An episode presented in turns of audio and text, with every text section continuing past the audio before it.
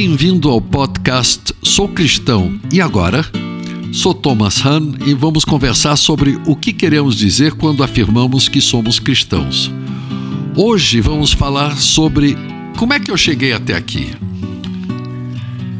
Uma das maiores batalhas, se não a maior, que dividem cristãos é sobre como uma pessoa se torna cristã. Um lado diz que somos chamados por Deus, escolhidos, eleitos desde sempre, isto é, desde antes de se criar o mundo. Deus escolheu Zé da Silva para ser dele desde sempre.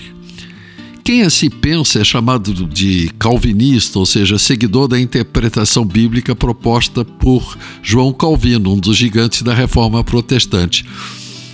Na verdade, essa leitura do Evangelho é bem anterior a Calvino, podemos até citar Agostinho do século do século IV, eu acho que foi. É, século IV depois de Cristo.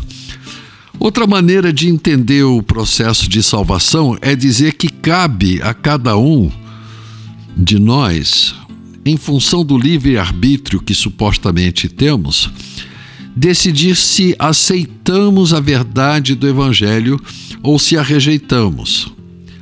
Jesus faz o convite e a pergunta que se segue é: Você aceita Jesus na sua vida?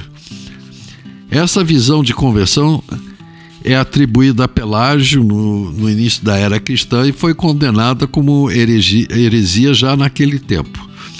Esta visão de conversão chama-se arminianismo e está bastante em voga até hoje. O Evangelho de João dá suporte à tese de que nós fomos escolhidos e que não escolhemos. Jesus afirma que ninguém, mas ninguém vem a ele se o Pai não o enviar, e diz também que suas ovelhas reconhecem sua voz, o que implica em dizer que aquelas, aquelas pessoas que já são do seu rebanho desde antes da criação reconhecerão sua voz e o seguirão como pastor.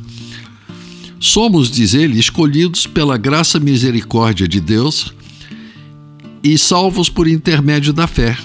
E para completar, a fé não está em nós, mas é um dom que Deus nos dá e ele nos dá soberanamente porque ele escolhe a quem ele quer dar. Se não tivéssemos fé dada por Deus, nós teríamos que ter fé por nós mesmos e nós poderíamos nos tornar orgulhosos. Pense, por exemplo, na sua vida. Um dia você decidiu, sim, eu vou seguir a Cristo, e na mesma classe de evangelização tinha uma pessoa muito inteligente, talvez muito mais inteligente que você, e essa pessoa rejeitou Cristo. Você poderia pensar, ah, ele pensa que é inteligente, mas eu sou mais, eu entendi quem é Cristo.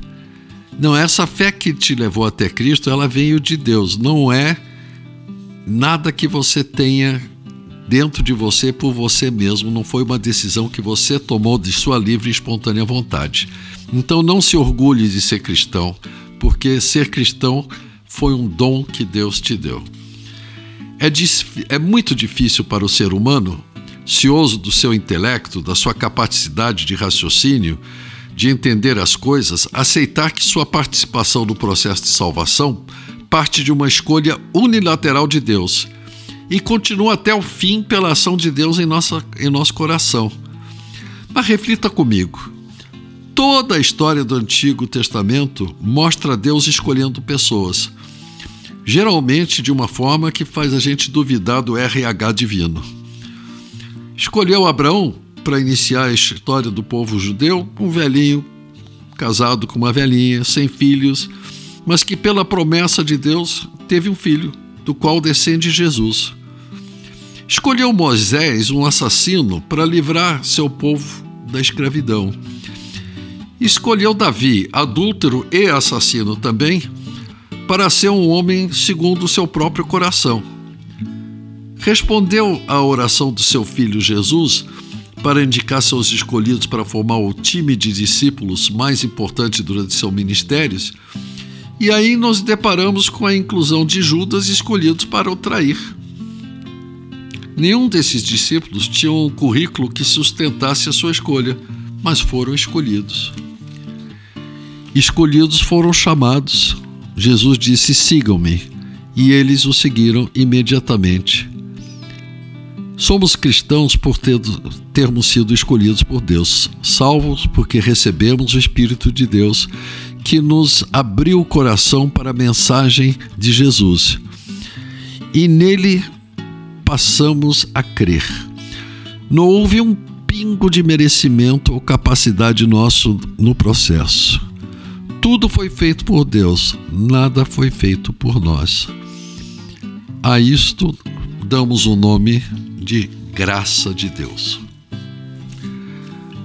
Hoje falamos sobre como cheguei até aqui. E aí, gostou do nosso podcast? Se quiser ouvir mais, acesse www.ibgranjaviana.com.br. Um abraço.